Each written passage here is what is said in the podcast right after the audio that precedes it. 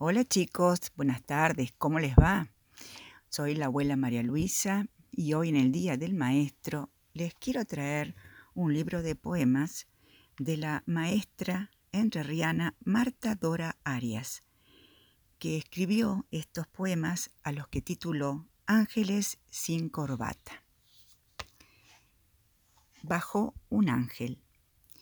Chicos de la tierra, me siento feliz soy un angelito que nació en abril.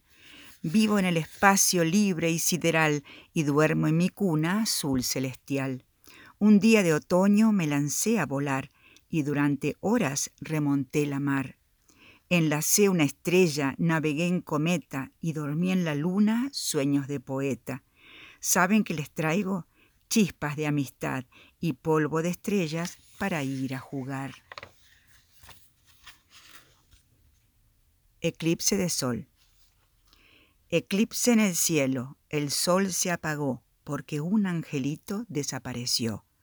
El espacio estaba revolucionado y el planeta Tierra requete asustado. Todas las estrellas prendieron su luz y fueron corriendo a la Cruz del Sur. Diga, ¿no ha venido un ángel acá? No sabemos nada, por aquí no está. El espacio estaba revolucionado y el planeta Tierra requete asustado. ¿Saben dónde estaba? Detrás de la luna, con una empanada y cinco aceitunas. El colibrí. Abuelita habla con un colibrí vestido de espuma que llegó al jardín.